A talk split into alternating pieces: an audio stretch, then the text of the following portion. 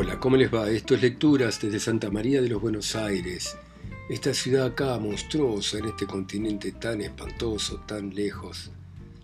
Y vamos a continuar con la historia de este hombre que está dentro de un cocodrilo que se lo ha tragado.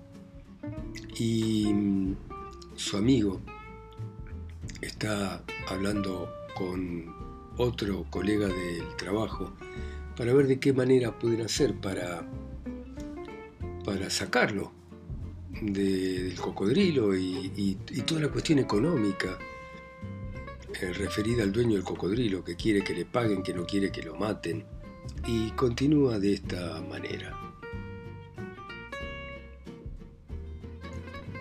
Por otra parte, la estadística es peligrosa, dijo Timofey Semenovich. ¿Peligrosa? Sí, peligrosa, afirmó. Además, usted comprenderá que esos datos iba a comunicarlos ahí, tirado a la Bartola, por decirlo de alguna manera. ¿Acaso un funcionario puede cumplir su cometido tirado a la Bartola? Eso también es una innovación y agreguemos que es peligrosa.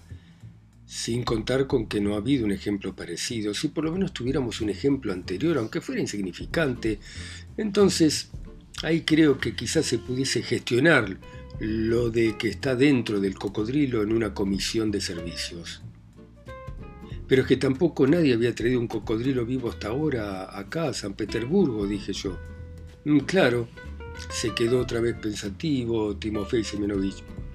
Esta objeción suya es verdadera, ¿no? Si quiere, incluso hasta podría servir como de base para tramitar el tema, pero por otra parte, Usted considere que si conforme van apareciendo cocodrilos vivos y empiezan a desaparecer funcionarios, y luego con el que aquel de allí se está calentito y confortable, van a solicitar comisiones de servicio para allá y después tumbarse la Bartola y no hacer nada, usted comprenderá que sería un mal ejemplo, ¿no? Porque mirando las cosas así, muchos van a querer meterse allí para cobrar sin trabajar Vamos, mueva sus influencias, Timofey Semenovich, dije. A propósito, Iván Matveich me rogó que le entregase a usted estos siete rublos que le dejó a deber cuando jugaron la última vez a las cartas. Ah, sí, sí. Los perdió hace unos días en casa de Nikifor Nikiforich. Me acuerdo, estaba de tan buen humor, haciendo bromas, y ahí tiene usted, mire, pobre. El hombre estaba sinceramente conmovido. Mueve influencias, Timofey Semenovich. Bueno, Voy a hacer gestiones, se rindió Timofey Semyonovich. Voy a hablar en nombre propio, así como privadamente, como si pidiera informes. Pero, por cierto, entérese oficiosamente a través de alguien de la cantidad exacta que el alemán aceptaría por su cocodrilo. Timofey Semyonovich evidentemente se ablandaba. Lo voy a hacer sin falta, contestó, y enseguida se lo comunicaré. Por cierto, su esposa se ha quedado sola ahora, lo va a echar de menos.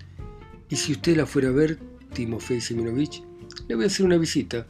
Precisamente lo estuve pensando hace unos días y esta ocasión me parece razonable, pero ¿qué falta le haría ir a ver el cocodrilo? ¿Qué falta le haría? Bueno, yo también lo iría a ver, ¿eh? Hágale usted una visita al pobre Timofey Seminovich sin falta, quédese tranquilo, desde luego, sin que este paso mío sirva para alentar esperanzas, ¿eh? Iré como particular. Bueno, hasta la vista. Esta noche voy a ir también a casa de Nikifor Nikiforich. ¿Y usted? No, no, yo voy a ir a ver al cautivo. Ahora el cautivo. Lo que le hace falta es cerebro. Me despedí del viejo. En la cabeza me rondaban ideas encontradas. Timofey Semenovich era un tipo bondadoso y honrado, sin embargo, al dejar su casa, me alegré de que ya hubiese cumplido 50 años de servicio y de que los Timofey Semenovich fueran ya una cosa rara entre nosotros. Es claro que corría al pasaje para informar de todo al pobre Iván Matveich. Además, estaba muerto de curiosidad por saber cómo se habría acomodado dentro del cocodrilo y cómo se puede vivir dentro de un cocodrilo. En efecto, ¿Se podía vivir realmente dentro de un cocodrilo? La verdad es que había momentos en que todo eso me parecía un sueño monstruoso, más aún. De hecho, se trataba de un monstruo. Y sin embargo, aquello no era un sueño. sino una realidad indiscutible, auténtica. De lo contrario yo iba a contarlo, pero bueno, voy a continuar. Ya tarde llegué al pasaje cerca de las nueve y media de la noche y estuve obligado a penetrar en la cocodrilera por la puerta trasera porque el alemán ya había cerrado el establecimiento un poco antes que de costumbre. Andaba por allí de entre casa, consistente en una vieja levita de mala muerte, llena de mugre y se le notaba tres veces más satisfecho que por la mañana. Era obvio que ya no sentía temor y que se había hecho público todo y había venido mucha gente. La madre salió más tarde, evidentemente para vigilarme, y ambos intercambiaban palabras en voz baja de vez en cuando. A pesar de que el establecimiento estaba ya cerrado, el alemán me hizo pagar los 26 copex. ¡Qué tipo tan fastidiosamente meticuloso! Cada vez usted que venga va a tener que pagar. ¿Eh? El público tiene que pagar sus rublos. Pero usted un cuarto de rublo, por ser tan buen amigo de su buen amigo, y yo estimo a los amigos. ¿Cómo estás? ¿Cómo te encontrás, amigo mío? Dije conforme me acercaba al cocodrilo con la esperanza de que mis palabras llegasen a Iván Matveich y halagaran su amor propio. Estoy sano y salvo, contestó como si hablara desde lejos o desde abajo de una cama, aunque yo estaba junto a él. Estoy sano y salvo.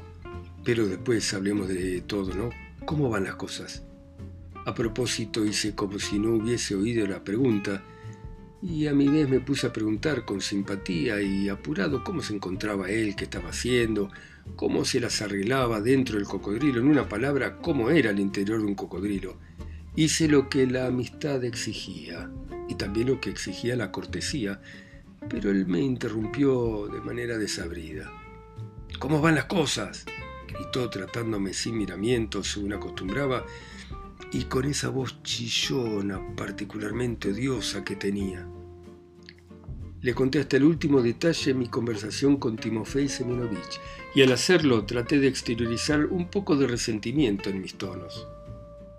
El viejo tiene razón, sentenció Iván Matveich con la pereza que empleaba para hablar siempre conmigo. A mí me gusta la gente práctica y no soporto a los blandengues, dijo. Sin embargo, estoy dispuesto a reconocer que tampoco es totalmente ridícula tu idea acerca de la comisión de servicios. En efecto, puedo informar muchas cosas, tanto en el aspecto moral como en el aspecto científico, pero todo esto adquiere ahora un cariz inesperado, nuevo, ¿no? De manera que no merece la pena hacer gestiones tan solo por el sueldo. Escúchame con atención. ¿Te sentaste? No, no, estoy de pie, dije. Bueno, sentate. Sentate en alguna parte, aunque sea en el suelo, y escúchame con atención. De mal humor agarré una silla y rabioso pegué un fuerte golpe con la silla al dejarla otra vez en el suelo. Escucha, empezó despóticamente. Hoy vino un montón de gente. Por la tarde, como no había lugar, hubo que recurrir a la policía para que pusieran orden. El alemán creyó conveniente cerrar el establecimiento a las 8, o sea, mucho antes que lo acostumbrado, y suspender la exhibición para contar el dinero recaudado y prepararse mejor para mañana. Mañana esto va a estar tan concurrido como una feria, así que supongo que van a pasar por acá todas las personas ilustres de la ciudad, las señoras de la alta sociedad, embajadores, magistrados, yo qué sé, médicos. También acudirá gente de provincias de nuestro interesante y enorme imperio, de tal manera que a la vista de todos, aunque oculto, yo domino la situación. Les voy a dar una lección a esa multitud ociosa, respaldado por mi experiencia, ser un ejemplo de grandiosidad de alma y de resignación ante el destino. De alguna manera seré la cátedra desde donde ilustraré a la humanidad. Solo los datos científicos que puedo comunicar acerca del monstruo en el cual habito ya de por sí son valiosos. Y por eso, lejos de lamentar lo que me ocurrió, tengo la esperanza de hacer una carrera brillante acá dentro. ¿No te vas a terminar aburriendo? Observé con mordacidad. Lo que más rabia me daba era ver las ínfulas con las que el tipo andaba. Sin embargo, todo aquello me desconcertaba, pero ¿de qué va a presumir ese estúpido? ¿De qué va a presumir cuando lo que tendría que hacer es llorar? me preguntaba, rabiando por lo bajo. No, contestó a mi observación, no, no, no, porque completamente imbuido de ideas grandiosas, ahora dispongo de tiempo para soñar con mejorar el destino de la humanidad. De este cocodrilo saldrán ahora la verdad y la luz.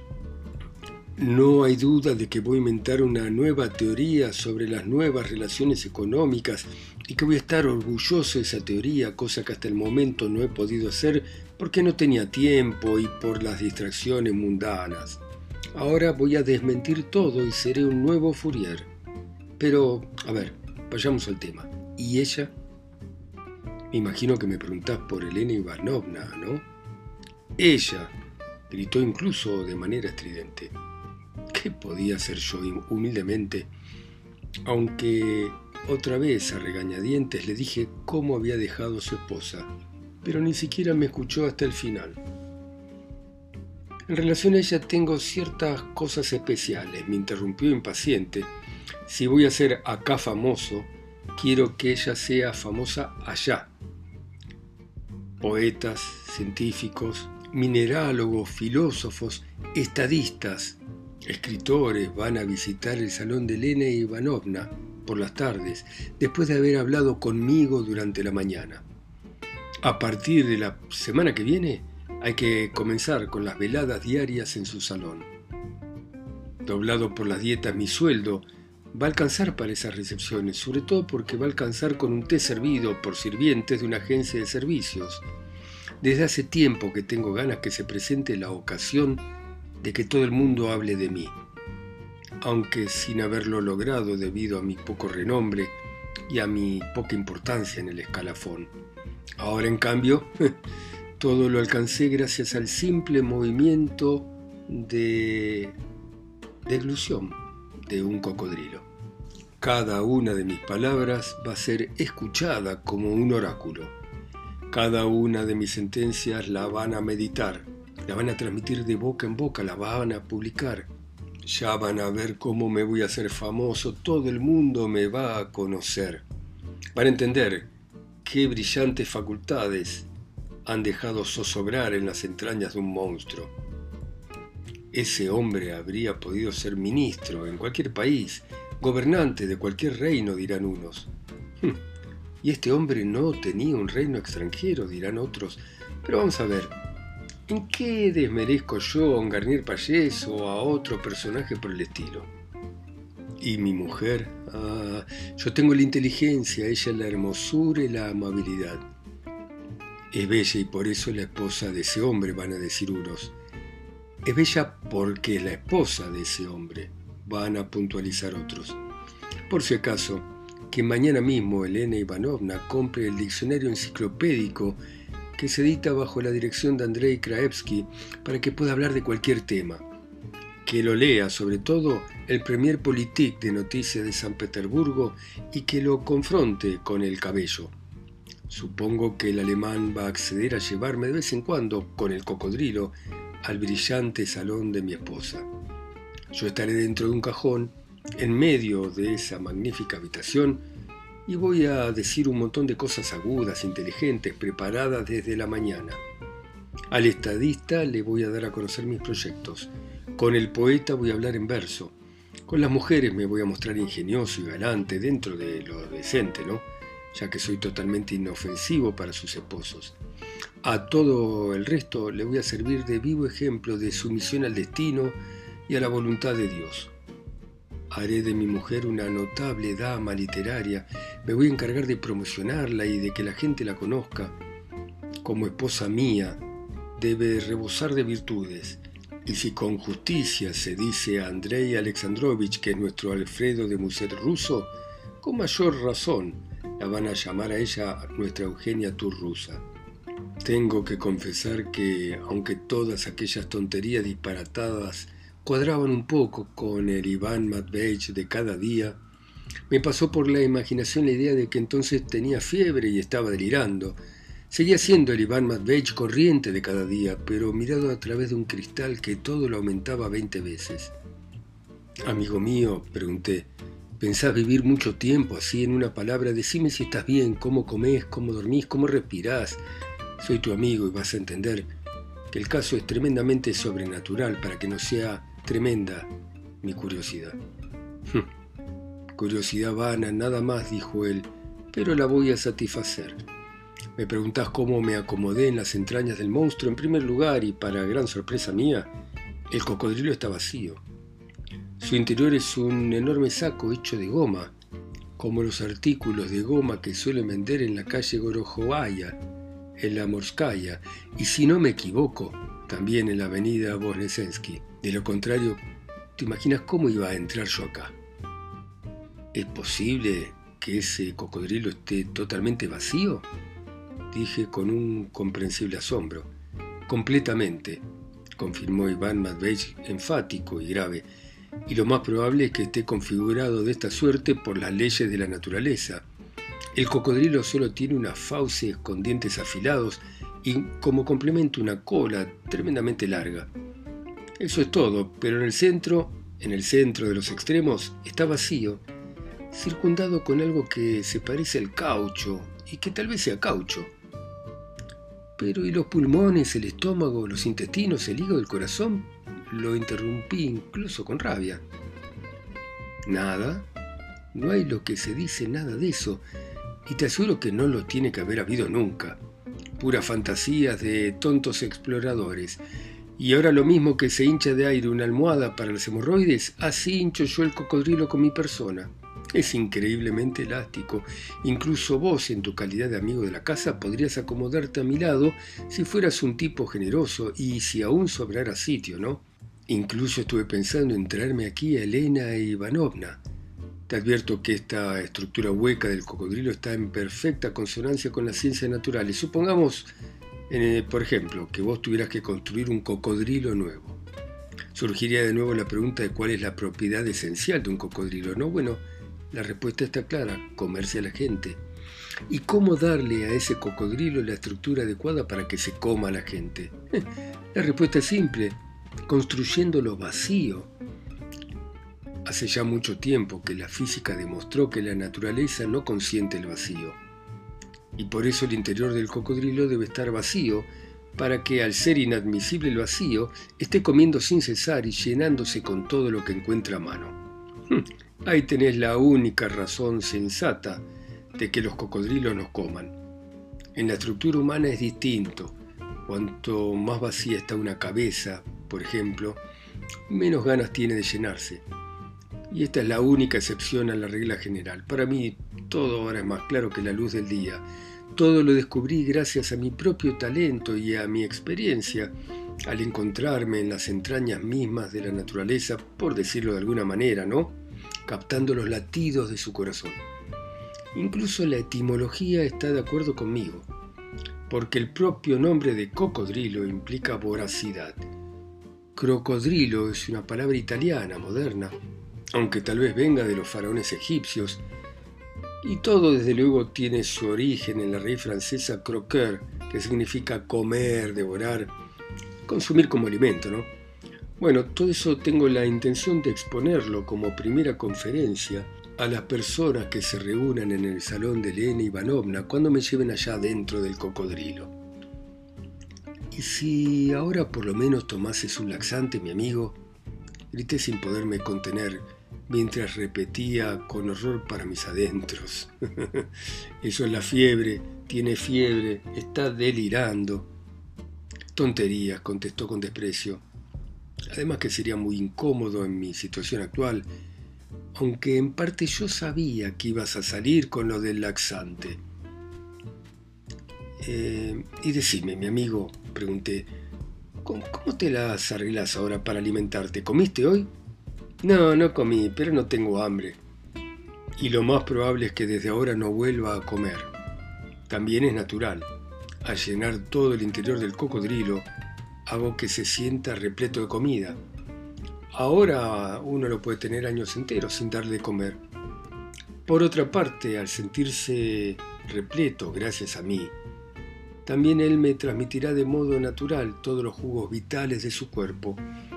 Algo así como le ocurre a las señoras que, en su coquetería, sobre las noches ponen carne cruda sobre sus redondeces y después de tomar su baño la mañana queda más lozana, jugosa, seductoras, tersas.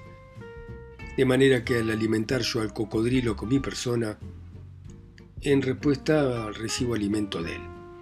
O sea que nos alimentamos recíprocamente. Pero ya que ha de ser difícil incluso para un cocodrilo digerir un hombre como yo, se entiende que note cierto peso en el estómago del que por otra parte carece. Y por esa razón para no causarle excesivo dolor al monstruo, trato raramente de cambiar de postura. Aunque lo podría hacer, eh, por piedad lo evito. Ese es el único inconveniente de mi situación actual. Y Timofey Semyonovich está alegóricamente en lo cierto al decir que acá estoy tirado sin hacer nada. Pero le voy a demostrar que aún tirado a la Bartola sin hacer nada, es más, únicamente tirado a la Bartola sin hacer nada, es posible cambiar el destino de la humanidad. Todas las grandes ideas, así como la orientación de nuestros diarios y nuestras revistas, se le ocurrieron evidentemente a personas tiradas así a la Bartola. Por eso se dice que son ideas de gente de gabinete, bueno, al cuerno, con el nombre que le den. Yo voy a inventar ahora todo un sistema social. Aunque no lo creas, es facilísimo. Basta estar en un lugar apartado, dentro de un cocodrilo, por ejemplo, Cerrás los ojos y descubrís un paraíso para ofrecérselo a toda la humanidad. Antes cuando te fuiste me puse enseguida a pensar y llevo inventado ya tres sistemas y ahora voy a preparar el cuarto. Claro que para empezar hay que echar todo abajo, ¿no? Esto es fácil desde un cocodrilo, más aún desde adentro de un cocodrilo. Pareciera que todo se ve mejor. Claro que mi situación tiene algunos inconvenientes, aunque pequeños, ¿no? El interior del cocodrilo es húmedo y viscoso. Huele un poco a goma, igual que mis chancletas el año pasado, pero eso es todo. No, no tiene ningún otro defecto. Bueno, muy bien, dejamos acá a nuestros amigos hablando, uno desde el cocodrilo y el otro afuera, y vamos a ver mañana cómo continúa este cuento de Dostoyevsky, ustedes en sus países, ciudades, continentes, islas o pueblos, escuchando a través de mi voz acá sola y lejos en Santa María de los Buenos Aires. Chao, hasta mañana.